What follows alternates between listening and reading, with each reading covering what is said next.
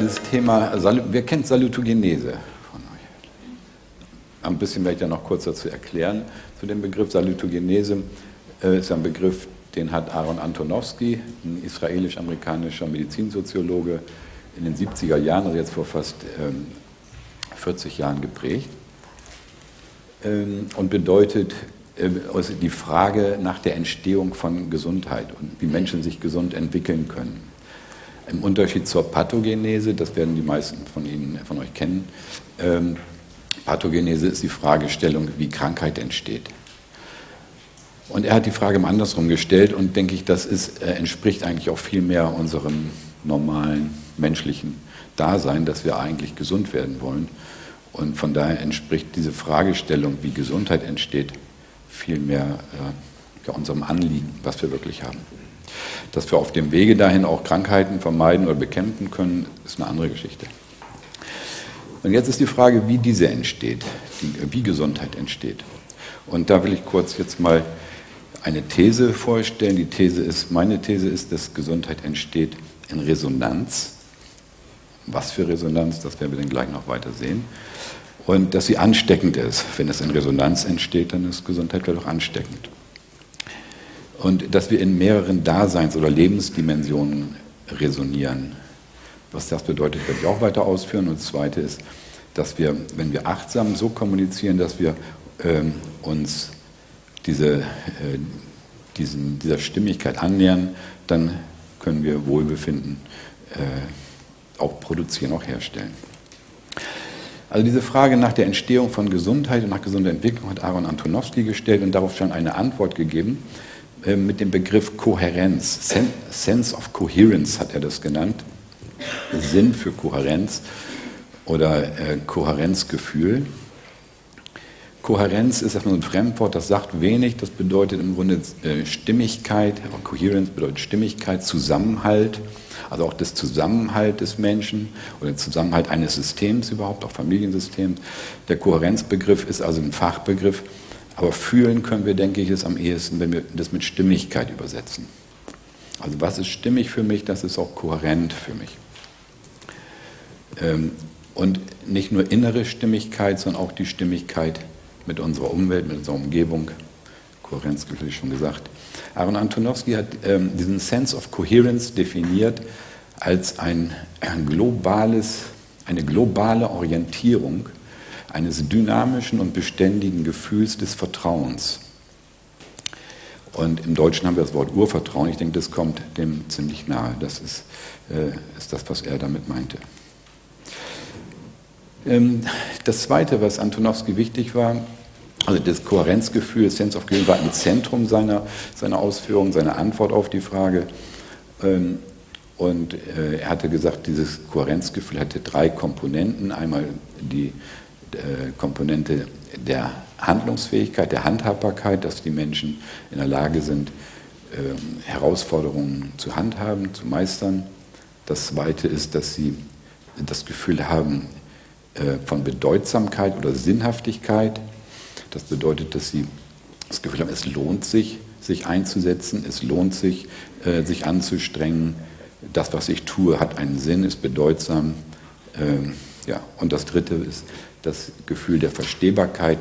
Das betrifft die kognitive Komponente, dass die Menschen das Gefühl haben, sie können etwas verstehen, dass sie eine, das Gefühl haben, äh, wenn ich dieses tue, dann ich, äh, hat die Wahrscheinlichkeit ziemlich groß, dass das und das passiert. Also etwas wie Vorhersehbarkeit auch, aber jetzt nicht eine totale Vorhersehbarkeit, sondern äh, ein bisschen Vorhersehbarkeit, so Verstehbarkeit. Das Zweite, was ihm wichtig war, außer dieser äh, Frage nach dem Kohärenzgefühl, ist, dass wir verstehen, dass wir Gesundheit verstehen nicht mehr als Zustand, entweder man ist gesund oder krank, sondern er sagt, Menschen sind immer gesund und krank. Ne, in der modernen Medizin sagen wir auch, gesunde Menschen gibt es nicht, nur Menschen, die nicht richtig untersucht sind.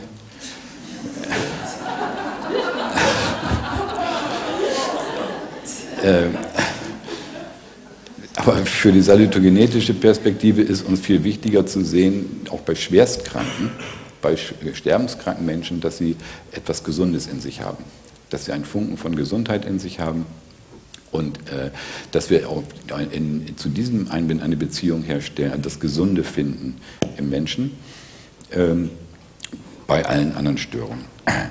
Und dass, äh, dass wir das ein dynamisches, äh, dass wir Gesundheit dynamisch verstehen. Also nie statisch, ein Zustand, sondern immer, dass wir jeden Moment in Bewegung sind, in Richtung, möglichst in Richtung dem Gesundheitspol. Also möglichst in Richtung Gesundheit, Wohlbefinden, Stimmigkeit und Kohärenz. Das heißt, jeder Atemzug, jeder Herzschlag ist, äh, ist dafür da, dass wir uns stimmig entwickeln, dass wir gesund bleiben. Ne, also wir sind ständig, obwohl wir es gar nicht merken, bewusst, ist unser Organismus ständig am Tun und Machen, damit wir gesund, möglichst gesund sind, uns der Gesundheit annähern. Also ein ganz dynamischer Prozess ähm, und äh, also dynamische Sichtweise auf uns Menschen. Nicht eine idealistische Sichtweise entweder oder, sondern eine dynamische Sichtweise äh, von sowohl als auch und dass wir im Prozess sind. Dann ist Gesundheit, also wie die WHO das definiert hat, ein Idealzustand von Wohlbefinden, körperlichem, seelischem und geistigem Wohlbefinden, äh, aber als Leitidee, ein Idealzustand, den wir so nicht erreichen können, aber wo wir immer auf dem Weg der Annäherung sind. Und dieser Weg der Annäherung wäre dann, was wir als gesund bezeichnen. Dann können wir also doch sagen, ein Mensch ist gesund, aber nicht, weil er keine Krankheit hat, sondern weil er sich auf dem Weg der Gesundung befindet. Ja, jetzt kommen wir zur Resonanz und Kohärenz. Dieses Bild habe ich genommen, weil es intuitiv vielleicht so eine Stimmigkeit herstellt zwischen ähm, Baum, zwischen Mustern, Baumformen und hier sieht man schlecht hin, im Hintergrund sind die Alpberge, ähm, wo eine, eine, äh, die Form, die Muster wiedererkennen, äh, wieder auftreten, ohne dass da jetzt ein direkter Zusammenhang ist. Ähm, das ist einfach nur mal um so einen Eindruck von, von Stimmigkeit, das das Bild für mich hat, von einer, in der Natur, dieses Bild von Stimmigkeit in der Natur äh, zu erinnern. Und da will ich jetzt einen Ausflug in die Forschung machen, in die Chaosforschung. Kennt noch jemand die Chaosforschung von Ihnen? Ja, gut. Die Chaosforschung ist bemüht oder war bemüht und ist auch noch, ähm, herauszufinden, wie sich aus Chaos Gesund, ähm, Ordnung entwickelt. Ähm, nach, nach physikalischen Gesetzen müsste ja alles total ins Chaos gehen, in den Wärmetod, wie die Physiker sagen. Ähm, und das Chaos ist eigentlich das Normale. Und die Frage ist, wie, wie äh, schafft der Mensch es oder wie schafft überhaupt die Natur, wie kommt es zu so komplexen, geordneten Strukturen, äh, wie Menschen es sind und wie andere äh, Formen der Natur das sind. Und da hat die Chaosforschung Modelle entwickelt, mathematische Modelle, die ich sehr spannend finde. Und in Analogie einen Versuch will ich hier äh, zeigen, einen sehr einfachen Versuch, aber der schon sehr komplex ist. Ein einfacher Versuch, da sind Magneten auf einer Metallplatte und ein Pendel wird zwischen diese Magneten gelassen. Und dieses Pendel schwingt schon total chaotisch. Der, äh, die Bahn des Pendels ist nicht mehr, vor, nicht mehr berechenbar. Es ist also so chaotisch, ähm, ja, nicht mehr berechnen, obwohl das nur drei Magneten hier sind, also eigentlich eine überschaubare Angelegenheit. Äh, und dann hat man in den Versuchen den Endpunkt, irgendwann kommt das äh, Pendel ja zum Stillstand, den Endpunkt ähm, in, einen, in eine Grafik einzutragen. Und wenn man das tausende Mal macht, diesen Versuch, dann ergibt sich dieses wunderbar geordnete Bild. An den weißen Flächen ist, der, äh, äh, ist das Pendel zur Ruhe gekommen, an den schwarzen nie. Das heißt also, wenn man das mal überträgt, dass hinter der chaotischen Bewegung letztlich eine Ordnung, ein Attraktor, ein Attraktionsgebiet steht, ähm, wie das ähm, in der Chaosforschung genannt wird. Also etwas, was eine Ordnung, die eine anziehende Wirkung auf die, auf die Dynamik des äh, Pendels hat. Hier auf die Dynamik, wenn wir es übersetzen in Analogie zum Leben, auf unser chaotisches Leben, was mal so und so gehen kann. Ähm, letztendlich strebt es doch irgendwo nach einer Ordnung. Und dieses, ähm, dieses Bild, ähm, denke ich, passt sehr gut für, für Heilungsvorgänge und überhaupt für lebendige Vorgänge. Das heißt, Gesundheit, Wohlbefinden ist ein Attraktor. Ich liebe diesen Begriff Attraktor, deswegen wollte ich den hier einführen. Äh, weil ähm, der sagt, da ist etwas, was uns zieht. Da ist nicht nur was schiebt aus der Vergangenheit, sondern da zieht uns etwas in die Zukunft. Ähm, Und dieses, äh, was uns in die Zukunft zieht, das attraktive Ziel, das ist, äh, das kann metaphysisch sein. Das ist also nicht unbedingt äh, greifbar, reell. Auch in der Mathematik sind es komplexe Zahlen, die damit, mit denen es beschrieben wird. Also da ist ein Teil der Zahl ist immer nicht reell, ist also metaphysisch, im metaphysischen Bereich.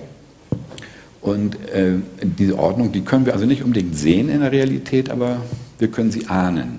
Sie ist oft im, im Nebel.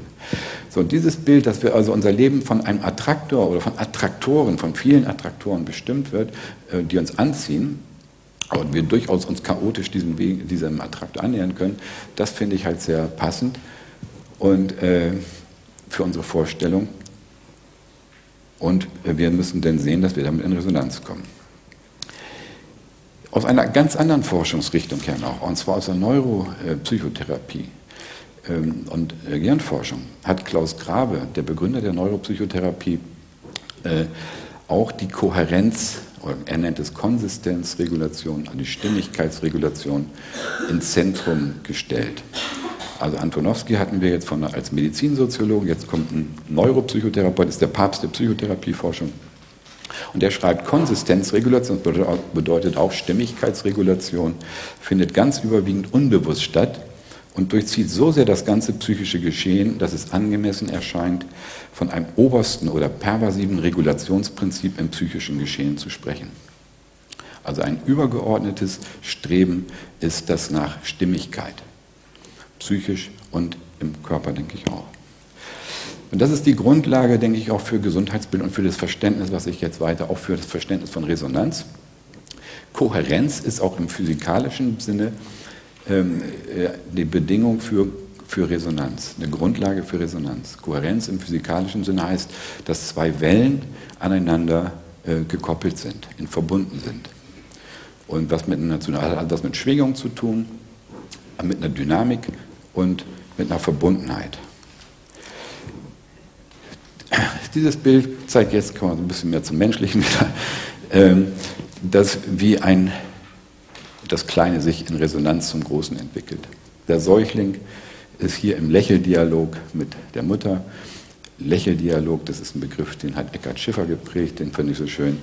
Ähm, da ist ein, ein, und da gibt es zigtausend, also die, ein Säugling hat in den ersten drei Monaten, Lebensmonaten, glaube ich, schon, äh, schon also über 20.000 solche Lächeldialoge.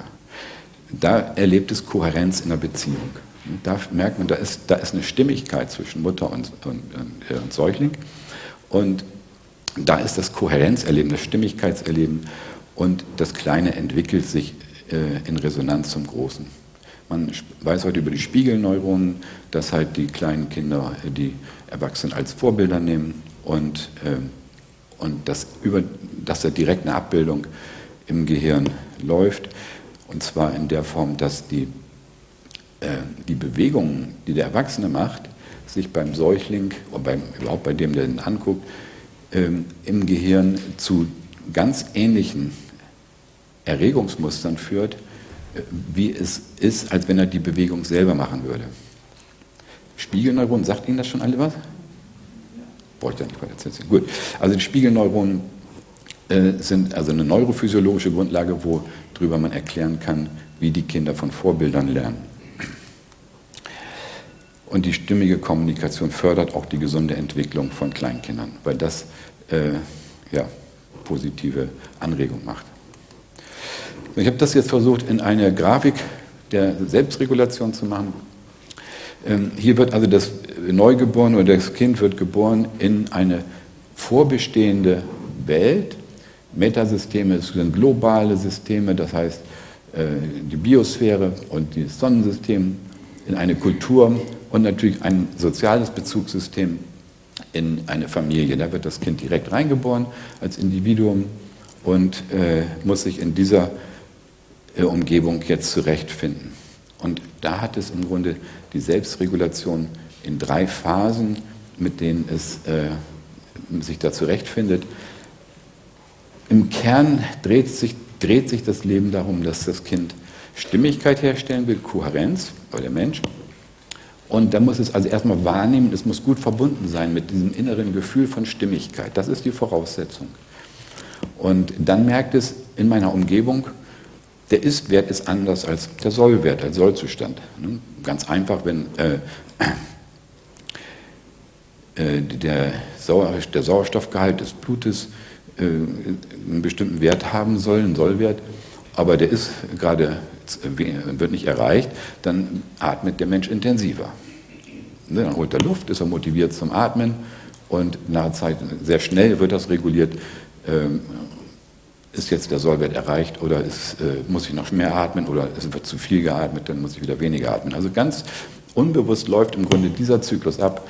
Beim Hunger, ne, wenn der Sollwert äh, vom Blutzucker 100 Milligramm Prozent ist zum Beispiel und äh, der Istwert ist gerade 60 Milligramm Prozent, dann kriegt man Hunger, dann ist man motiviert äh, zum Essen, man sucht sich Nahrung und nach dem Essen bilanziert man, bin ich jetzt satt, äh, bin ich jetzt müde oder ist mir schlecht. Und dann lerne ich daraus, das nächste Mal, wenn ich Hunger habe, esse ich sowas nicht wieder oder esse es doch nochmal wieder. Ne? Dann lernt man daraus. Aber wenn ich satt bin, dann muss ich nicht gleich weiter essen, sondern kommt das nächste. Dann frage ich, welches Bedürfnis ist dann dran? Muss ich, will ich jetzt spazieren gehen, brauche ich Ruhe oder was auch immer? Dann fängt der Zyklus also von vorne an und es geht nicht immer weiter um dasselbe Ziel. Also es kommt dann ein neues Ziel. Dann kommt, was ist jetzt mein Bedürfnis, was ist jetzt stimmig für mich? Und ähm, dann kann das sein, dass es soziale äh, Bedürfnisse sind. Da ist, gilt genau der gleiche Regelkreis. Wenn ich lange Zeit alleine bin, dann ist der Sollzustand äh, nicht dementsprechend, wie der Ist-Zustand ist. Äh, dann bin ich motiviert, eine Partnerin oder einen Partner zu suchen. Ähm, und äh, wenn ich dann eine gefunden habe, nach einer Weile reflektiere ich, ob das die Beziehung noch gut ist, ob ich sie verändern will oder ob ich äh, eine neue anfange oder so. Das Gleiche ist auch, also das ist im sozialen ähm, Bezugssystem. Da ist es attraktiv, ich will zugehören zu einer, äh, zu einer Familie, zum sozialen äh, Bezug. Das ist das attraktive Ziel, was für mich stimmig ist und was ich erreichen möchte. Ähm, äh, normalerweise ist in der Familie für das kleine Kind ist der Zustand ich, ist bedingungslos. Da muss, ich muss mich nicht anstrengen. Das Kind, das der Säugling muss sich nicht anstrengen, damit es dazugehört, sondern es wird aufgenommen, so wie es, äh, wie es ist. Und da ist die bedingungslose Zugehörigkeit eigentlich das attraktive Ziel, was der hat. Äh, wenn man erwachsener wird, dann muss man vielleicht ein bisschen mehr dafür tun für die Beziehung oder äh, auch für das Zugehörigkeitsgefühl. Anders ist es im kulturellen äh, Kontext. Da ist das attraktive Ziel äh, mehr, dass wir ähm, was, was, leisten, dass wir sprechen, dass wir uns verständigen, dass wir also äh, was lernen, gelernt haben, dass wir irgendwelche Aufgaben erfüllen, damit wir uns das Gefühl haben, wir gehören dazu, auf der Arbeit, im Betrieb oder äh, als Yogalehrerin oder so. Müssen bestimmte Aufgaben erfüllen, dann müssen wir was leisten, um, äh, um dazu zu gehören. Ähm, das ist ähm, dann hat man als attraktives Ziel eine Anerkennung äh, für das, was man äh, geschafft hat, geleistet hat oder wie man sich unterhalten kann, wie man sprechen kann, Musik machen kann oder was auch immer. Da kommen also ganz andere Bedingungen, das, was die Zugehörigkeit zur, ähm, zur Kultur machen, zur, äh, zur, kulturellen Institution. In der kulturellen äh, Ebene, in der kulturellen Lebensdimension, ich habe deswegen diese Unterschiede gemacht zwischen sozialen, im sozialen Bereich äh, ist unsere Kommunikation äh, überwiegend nonverbal. Also ein Säugling und den Eltern da ist überhaupt spielt die Sprache selbst gar keine Rolle. Das kommt erst im Laufe der, der Entwicklung. Ähm, da spielt nur der nonverbale Kontakt erstmal die Rolle. Ne, wie ich mit dem Körper kommuniziere, mit der Stimme, ähm, mit, mit dem Geruch der Körperhaltung und allem drum und dran. Und erst wenn die größer werden, dann spielt die Sprache, die ist explizite eine zunehmende Rolle. Und, aber auch unter Erwachsenen, wenn die sich direkt in der Familie kommunizieren, wenn die miteinander äh, sich unterhalten, spielt die nonverbale oder die paraverbale Kommunikation noch die überwiegende Rolle. Man sagt so zwischen ähm, 80 und 95 Prozent. Also wenn in einer Partnerschaft verständigt man sich hauptsächlich über Zeichensprache. ähm, in der Kultur wird es anders dann. Da, äh, ne, wenn Sie E-Mails schreiben oder Bücher lesen oder so, dann äh, spielt, kennen Sie den Autor manchmal nicht. Das heißt, es ist nur über die Worte. Das ist eine ganz andere Kommunikation. Das merken Sie vielleicht, wie schwierig das manchmal ist, über E-Mails sich äh, die Emotionalität dann zu kommunizieren. Dass da was ganz anderes passiert in der Kommunikation. Und deswegen habe ich hier diesen Unterschied gemacht zwischen kultureller Lebensdimension und zwischen sozialer Lebensdimension. Äh, man kann es nicht hundertprozentig trennen, aber es gibt halt Unterschiede. Und dann gibt es darüber noch größere Kontexte, Metasysteme, das ist dann die Menschheit oder globale, transkulturelle, transkulturelle Kontexte, äh, Systeme, die äh, über eine Kultur hinausgehen. Ähm, und ich denke, das ist heute das Thema, was, dass wir das auch einen ganz großen Einfluss auf unsere gesunde Entwicklung hat. Wir können das nicht mehr ignorieren.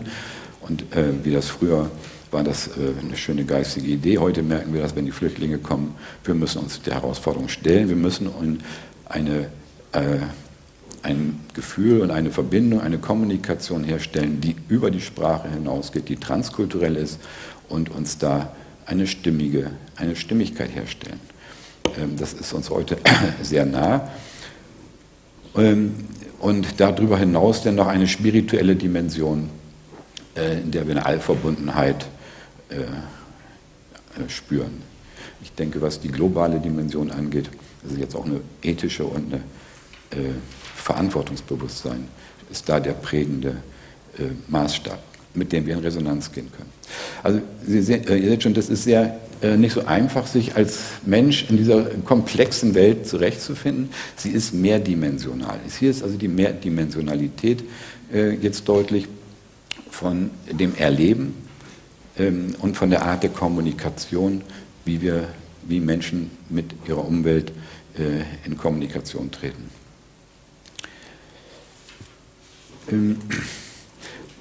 Da wird es auch komplexer. Es sind alles nicht nur schöne Ziele. Bisher hatte ich immer davon gesprochen, sind Attraktoren, attraktive Ziele, Annäherungsziele. Ähm, und, aber wir können auch, wir begegnen natürlich auch äh, Bedrohungen in unserem Leben. Gefahren tauchen auf.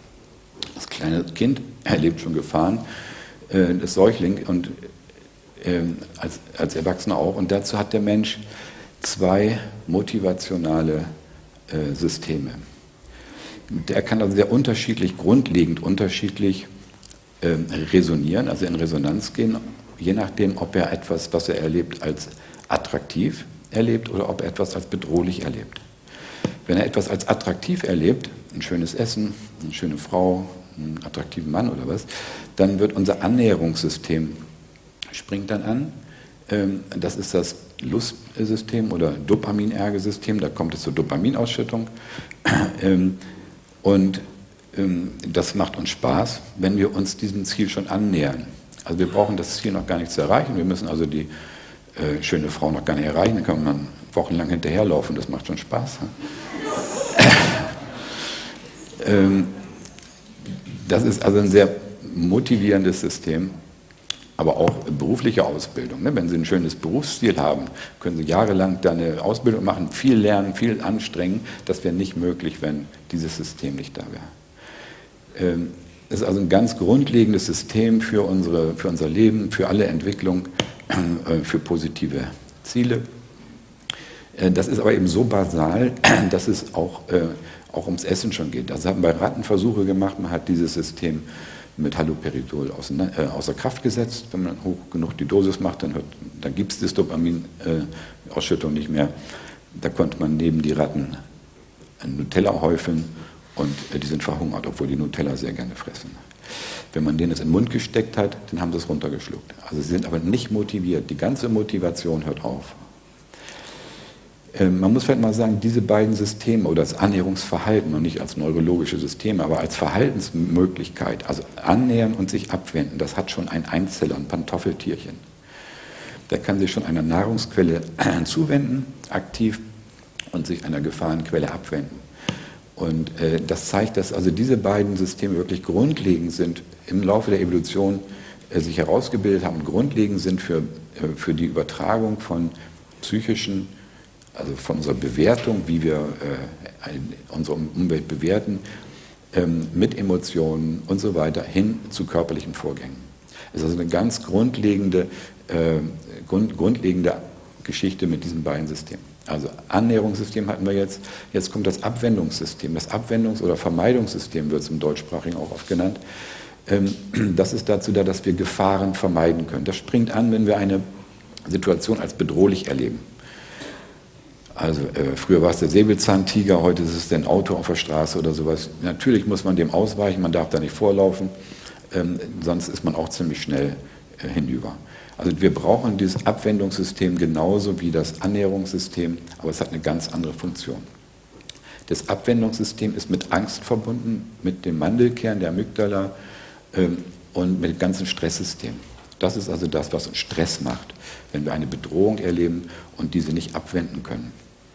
Wenn wir, wenn wir die Bedrohung sehen und sie werden aktiv und können die Bedrohung abwenden, sei es, dass wir fliehen können, Fight, äh, Flight, oder dass wir es bekämpfen können, erfolgreich, das ist das Fight, ähm, dass wir dann äh, unser Selbstvertrauen gestärkt ist. Dann sind wir äh, stark, wenn wir es geschafft haben. Das Problem ist, wenn wir diesen Stress nicht abwenden können, wenn wir die Gefahr nicht abwenden können und äh, die Gefahr, also auch gefühlt, nur ob sie außen schon weg ist oder so, das ist eine andere Geschichte, aber dass wir das Gefühl haben, die Gefahr ist immer noch da. Das ist zum Beispiel bei Traumafolgen. Wenn jemand ein Trauma erlebt hat, dann ähm, ist das im Grunde das, was innerlich im Gehirn noch irgendwo abgekapselt da ist. Die Erfahrung, da ist eine Bedrohung. Und bei bestimmten Erinnerungen, bei Triggern oder so, wird das wieder angetriggert und äh, das geht wieder los. Also das ist das Abwendungssystem. Ähm, äh, krank will keiner sein. Krankheiten wollen wir natürlich vermeiden. Deswegen ist Krankheit ein Abwendungsziel. Und wenn wir über Krankheiten reden, dann springt unser Abwendungssystem an. Dann äh, wollen wir das eben vermeiden oder eben abwenden, bekämpfen. Und ähm, wenn jetzt in der Medizin als Arzt oder wenn wir auch äh, als Gesundheitsberater oder in der Presse und überall hauptsächlich von Risiken geredet wird. Wenn du das machst, kriegst du Krebs, wenn du das machst, kriegst du einen Herzinfarkt und so weiter. Dann ähm, wird ständig das Abwendungssystem angeregt. Das heißt, wir machen ständig Stress.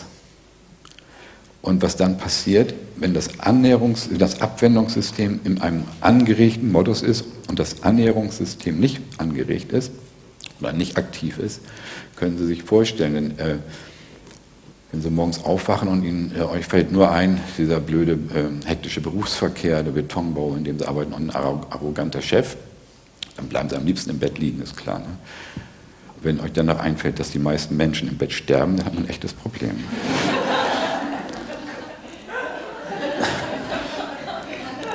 Also diese Konstellation, ein starkes Abwendungsmodus und ein schwacher Annäherungsmodus ist die Konstellation für, äh, für Depression und Stresserkrankungen.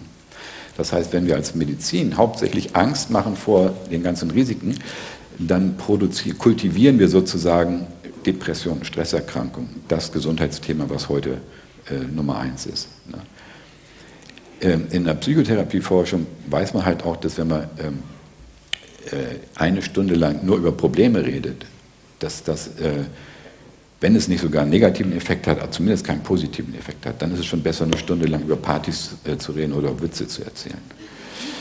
Optimal ist, wenn man erstmal sieht, dass das ähm, äh, das Annäherungssystem an ist. Das heißt, dass man in Vertrauensmodus kommt, dass man in Hoffnung kommt, dass es gut werden kann, dass, äh, dass man attraktive Gesundheitsziele vor Augen hat, wohin man, die man erreichen möchte.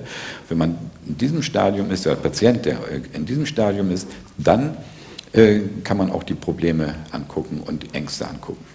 Dann werden die Ressourcen, dann hat der Mensch, wenn er im Annäherungsmodus ist, hat er Kontakt zu seinen Ressourcen, äh, kann kreativ werden und neue Lösungen finden. Das ist auch aus der Lernforschung bekannt. Also das sind hier Sachen, äh, die sind allgemein bekannt, sie werden nur noch viel zu wenig berücksichtigt im, im allgemeinen Sprachgebrauch. Ne? Das ist jetzt nichts Besonderes. So, ah, das sind die äh, Strukturen. Hier ist der Amygdala, das Angstzentrum, der Nucleus accumbens ist das Lustzentrum, die verknüpft sind mit vielen anderen Regionen. Ähm, und man unterscheidet jetzt, oder im Vorgehen, in der Kommunikation ist nur wichtig, dass wir ähm, bei An Abwendungszielen, also die Menschen kommen ja zu uns, wenn sie äh, krank sind oder wenn sie ein Problem haben oder sowas. Ne? Das heißt also, sie kommen meistens mit einem Abwendungsziel und äh, dann ist es unsere Aufgabe als Berater oder äh, Ärzte zu sehen, äh, wie können wir den Dreh kriegen zu einem Gesundheitsziel hin. Also bei der Krankheit, dass wir dann irgendwann fragen, ähm, so, was brauchst du, damit du gesund werden kannst? Ne? Äh, was, wie stellst du dir vor, fühl dich, wie fühlst du dich, wenn du gesund bist oder so? Bei Angst, ähm, dass man nicht mehr fragt, äh, kämpft gegen die Angst. Wenn man gegen die Angst kämpft, dann verstärkt man den, Ab, äh, den Abwendungsmodus. Das heißt, man verstärkt die Angst, man bekommt den Angst vor der Angst noch. Ähm, wenn die Angst da ist, dann muss man verstehen, woher sie, also in welchem Zusammenhang sie entsteht und so weiter. Und dann fragen, was brauchst du, damit du die äh, Sicherheit, dich sicher fühlen kannst? Was brauchst du, damit du Vertrauen finden kannst oder Mut finden kannst? Also vom Abwendungsziel den, die Wende kriegen zum Annäherungsziel. Nicht das Abwendungsziel äh, wegreden, wie es mal in meiner positiven Psychologie gemacht worden ist, ähm, sondern ähm, das Annehmen das äh, Verstehen, wo der Mensch seine Angst hat und die tiefsten Punkt der Angst und des Leidens überhaupt finden und verstehen, aber an diesem tiefsten Punkt des Leidens den Dreh kriegen zum Annäherungsziel, zum Positiven. Und da eben die Frage stimmt, bei Ohnmacht oder Opferrolle nachfragen, was brauchst du, damit du handlungsfähig werden kannst, damit du dich wieder selbstmächtig fühlen kannst. Bei Schmerz nicht fragen, den Kampf gegen den Schmerz aufnehmen, sondern fragen, was brauchst du, damit du dich wohlfühlen kannst, damit du Wohlbefinden erreichen kannst. Wenn nachts der Schmerz ist, was brauchst du, damit du tief schlafen kannst? Ähm, oder am Tag beim, beim Bewegung, was brauchst du, damit du dich frei bewegen kannst? Also ähm, die Annäherungsziele müssen immer positiv formuliert sein. Immer eine positive Formulierung. Probleme haben ist ein Abwendungsziel, Probleme lösen ist ein Annäherungsziel. Deswegen spielen so viele heute gerne so Doku. Ne? Das ist, macht total Spaß. Es gab mal eine, eine Überschrift im Internet ähm, aus der Lernforschung. Äh, Lernen ist besser als Sex. Das, bez das bezog sich auf den Dopaminaushalt, nur darauf, auf die Dopaminausschüttung. Also das Lernen einfach eine total äh, äh lustvolle Sache Spaß machen kann, wenn uns nicht abtrainiert worden ist als Kind oder in der Schule oder sowas. Ne? Also eigentlich ist es äh, eine ganz tolle Sache. wenn man das jetzt mal in, die, in diese Grafik bringt, ähm, wo eine, eine spiralige Entwicklung ist, äh, versuchen wir ähm, in, allen, in allen Ebenen, allen Dimensionen eine, äh, eine stimmige Zugehörigkeit zu fühlen. Ne? die Wechselwirkung in der, in der Materie ist klar, es darf nicht zu kalt, nicht zu warm sein, nicht zu heiß sein, die Luft muss einigermaßen gut sein und so weiter. Das sind die physikalischen und chemischen Wechselwirkungen. Dann in die zweite Ebene, wo es lebendig ist, wo es lebendig wird, wo die Zelle selbst reguliert, äh, die autonome Selbstregulation funktioniert. Das heißt, äh, in einem bestimmten Bereich, wo wir selbst regulieren können, ähm, äh, reagiert man nicht mehr linear, wie in der, bei den physikalischen Wechselwirkungen, sondern äh, man reagiert gefiltert oder die Zelle oder der Organismus hat eine, eine, eigene Reaktionsfähigkeit, wo er sich selbst eigentlich innen drin relativ stabil halten kann in einem bestimmten Bereich von Umwelttemperatur zum Beispiel oder so. Dann äh, in der nächsten äh, Dimension ist es die Familie, die sozialen Beziehungen. Da versucht man eben eine Zugehörigkeit zu, erreichen über emotionale Verbindungen, da ist man emotional verbunden ähm, und äh, dass man so angenommen ist, wie man ist, ohne, ohne Leistung zu erbringen. Und in der Kultur äh, ist die Verbundenheit über die Sprache, über das Denken, über die Arbeit, über Kooperation, über bestimmte Formen der Kooperation sind ganz starke Sachen, die uns in der Kultur verbinden, auf Arbeit. Ähm, und da ist jeweils, können wir auch sehen, was da an, wenn da negative, wenn da Bedrohungen kommen, dann müssen wir die abwenden. Dann gilt das, der Selbstregulationskreis wieder. Ne? Wenn wir jetzt eine Bedrohung in der Familie haben, sei es ähm, äh, durch Krankheit oder was, dass wir dann ähm, versuchen, dafür uns einsetzen, die abzuwenden. Wenn ein Kind eine Bedrohung in der Familie erlebt, also sei es durch Krankheit, sei es aber auch durch Gewalterfahrung oder sowas, dann ähm, springt also dieser Abwendungsmodus an und das ist, äh, Kind kommt in einen Stressmodus, den es oft äh, lange, lange Zeit behält und wenn er nicht aufgelöst wird, durchaus auch mal zu körperlichen Krankheiten führen kann.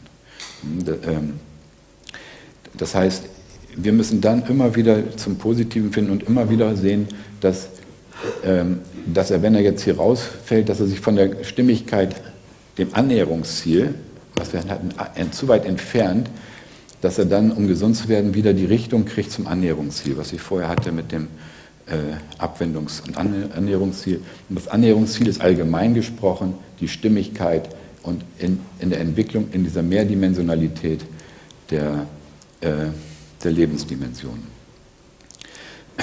Also für, jetzt sind wir bei der Kultur, ähm, wo wir da Sprache äh, entwickeln, um uns zu kommunizieren und stimmig zu leben. Gerechtigkeit spielt da natürlich eine große Rolle. Ne? Ähm, und das geht auch wieder in unseren Selbstregulationskreis. Und wir merken, ähm, die Gerechtigkeit in der Welt ist nicht entsprechend dem Sollwert, dann werden wir motiviert, für Gerechtigkeit einzutreten. Wenn es alles gerecht wäre in der Welt, dann würden wir da gar nicht drüber reden. So, und dann fangen wir an zu handeln und dann überlegen wir nach einer Zeit lang, hat das was gebracht, äh, unsere Aktivität, oder ist, müssen wir was mehr machen oder noch andere Leute gewinnen, die da mit, äh, eintreten. Gut, in der globalen Dimension hatte ich auch schon das, die Zugehörigkeit, dass wir wissen, dass wir ein Teil des Ganzen sind und uns mitverantwortlich fühlen für das Ganze. Das ist das Bewusstsein, was wir da entwickeln. Und in der geistigen Welt, wenn wir annehmen, dass es so eine gibt, äh, was uns da verwendet, ist die Spiritualität oder der Glaube. Ähm, und es ist natürlich eine höchst komplexe Angelegenheit, wenn wir nämlich auf einer Ebene sind. Das heißt nicht, dass die anderen Ebenen nicht mehr da sind. Weil wir ja gleichzeitig auf allen Ebenen, in allen Lebensdimensionen sind. Es ist natürlich es ist schwierig, wirklich da die Stimmigkeit herzustellen. Meistens ist das so, wenn wir uns gerade bewegen, dann sind wir meistens gerade in der Familie stimmig. Wenn wir auf Arbeit sind, dann vergessen wir das wieder und so. Das ist also eine sehr komplexe Angelegenheit. Aber letztendlich dreht es sich darum, dass wir eben in Resonanz uns entwickeln. Und oft ist gerade die Ressource für unsere Weiterentwicklung, für unsere gesunde Entwicklung, kommt aus der höheren Dimension. Da haben eben auch viele Berichte und es gibt auch Forschung von Grossart Matisek und, ähm, und von vielen anderen, äh, die, die, zeigen, dass eben der Glaube, also eine, eine Verbundenheit, ein Gefühl von, äh, an einen positiven, einen positiven, wohlwollenden eine wohlwollende Macht, will ich mal sagen, die viele Gott nennen, dass, da, ähm, dass das eine ganz starke, nach Gottsatmatik Sex sogar die stärkste, der stärkste Gesundheitsfaktor ist. Das heißt, ähm, die, äh, die Entwicklung hier von einer Erkrankung hin zu, zur Gesundung wieder in die Mitte zu kommen, in die Kohärenz, in die Stimmigkeit, die kommt oft von, äh, von einer übergeordneten Dimension. Und man kann es auch so sagen, wenn hier jetzt was nicht läuft, wenn hier äh, eine Krankheit entsteht oder äh, auch dann hilft oft die Kultur, dann hilft oft auch äh, die Medizin. Das ist ein Teil der Kultur und, äh, mit ihren äh, Medikamenten und so weiter und Operationen. Ne, das hilft dann ja auch oft. Also das heißt, oft kommt die Hilfe wirklich aus der übergeordneten Dimension. Oder Worte. Worte können auch helfen. Äh, Im Tanzen, im Kreistanz, diesem Bild aus dem Kreistanz von Heckenbeck, ähm, Dorf mit einer Dorfgemeinde, einem starken Dorfgemeinschaft, alternativen Dorfgemeinschaftsleben, da ähm, spielt der Kreistanz eine große Rolle. Da wird eine Stimmigkeit hergestellt, sowohl also das, äh, auf der persönlichen Ebene, aber auch auf der kulturellen, weil das Musik ist eine Kulturangelegenheit. Die Rhythmen, die, äh, die Tänze sind eine kulturelle äh, Angelegenheit. Und das ist also am Übergang von Kultur und Sozialbeziehung. Und da spielt die Musik schon eine Rolle. Und in der, ähm, der, der äh, Hirnforscher Spitze, Manfred Spitze, hat in, in seinem Buch, wo es ums Hören geht, äh, die, äh, geschrieben, wie die, die Komplexität des Hörens, die Verschaltung der, der Neuronen im Gehirn steigt. Das heißt, am, am, äh, am Ohr selbst sind nur 3500 äh, Neuronen beteiligt bei der Scheinentstehung und oben im, in der Gehirnrinde 100 Millionen.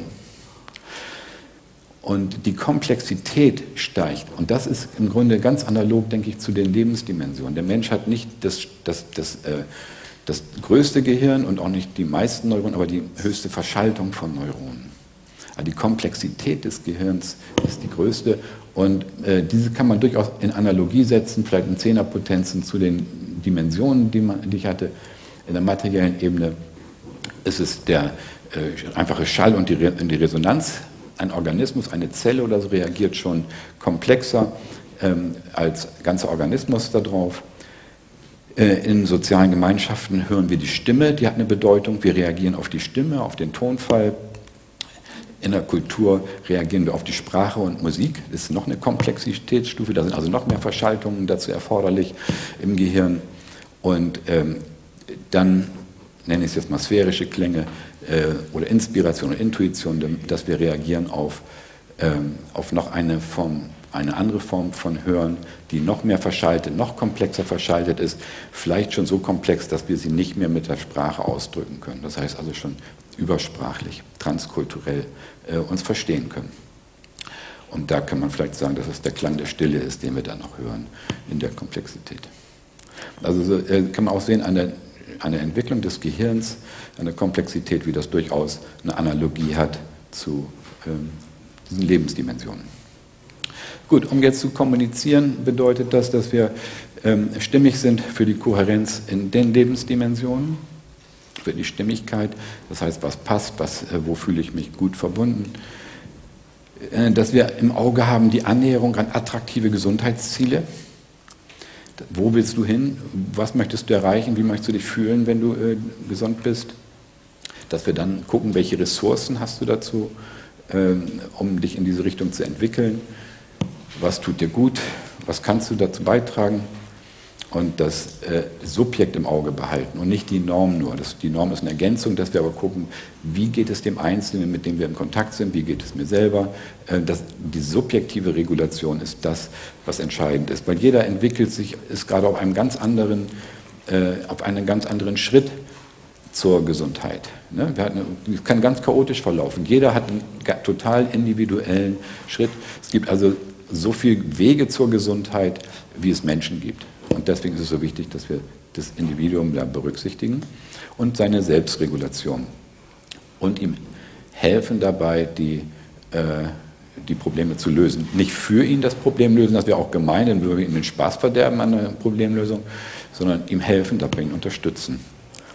Und im Auge behalten, dass es eine Entwicklung gibt. Also nicht eine Ursache, wir müssen die Ursachen beseitigen, sondern wir müssen sehen, wie sich jemand entwickelt in die Zukunft gab es einen schönen Spruch, der sagt, die, ähm, der Zug der Zukunft scheint stärker als der Schub der Vergangenheit. Das hat ein Mathematiker gesagt. Ne? Und das ist der Attraktor, der, äh, dieses Wahrnehmen, dass wir in der Gegenwärtigkeit äh, die Zukunft wahrnehmen. Ne? Die Wahrnehmung, dass die sich auf die Gegenwärtigkeit der Zukunft, der Zukunftsvision bezieht und dass wir unser Denken nicht in ausschließend entweder oder äh, denken, sondern dass wir sagen sowohl als auch dass wir das als Denkangewohnheit nehmen. Ja, damit komme ich auch zum Schluss. Ein Zitat von Joachim Bauer. Bei anderen Resonanz zu finden und anderen selbst Resonanz zu geben und zu sehen, dass ihnen etwas bedeutet, ist ein biologisches Grundbedürfnis. Jedenfalls lässt sich das für höhere Lebewesen nachweisen. Unser Gehirn ist neurobiologisch auf gute soziale Beziehungen geeicht. Das nochmal als ein Bild aus der Resonanz eines Wassertropfens auf äh, auf Schall, auf, auf Musik. Ähm, das ist ganz ähnlich wie, wie das Leben, auch in Resonanz äh, entsteht und Gesundheit entsteht. Und zwar können Menschen sich gesund entwickeln, wenn sie ihrem Gefühl von Stimmigkeit folgen. So, damit bin ich beim Schluss und bedanke mich herzlich für eure Aufmerksamkeit.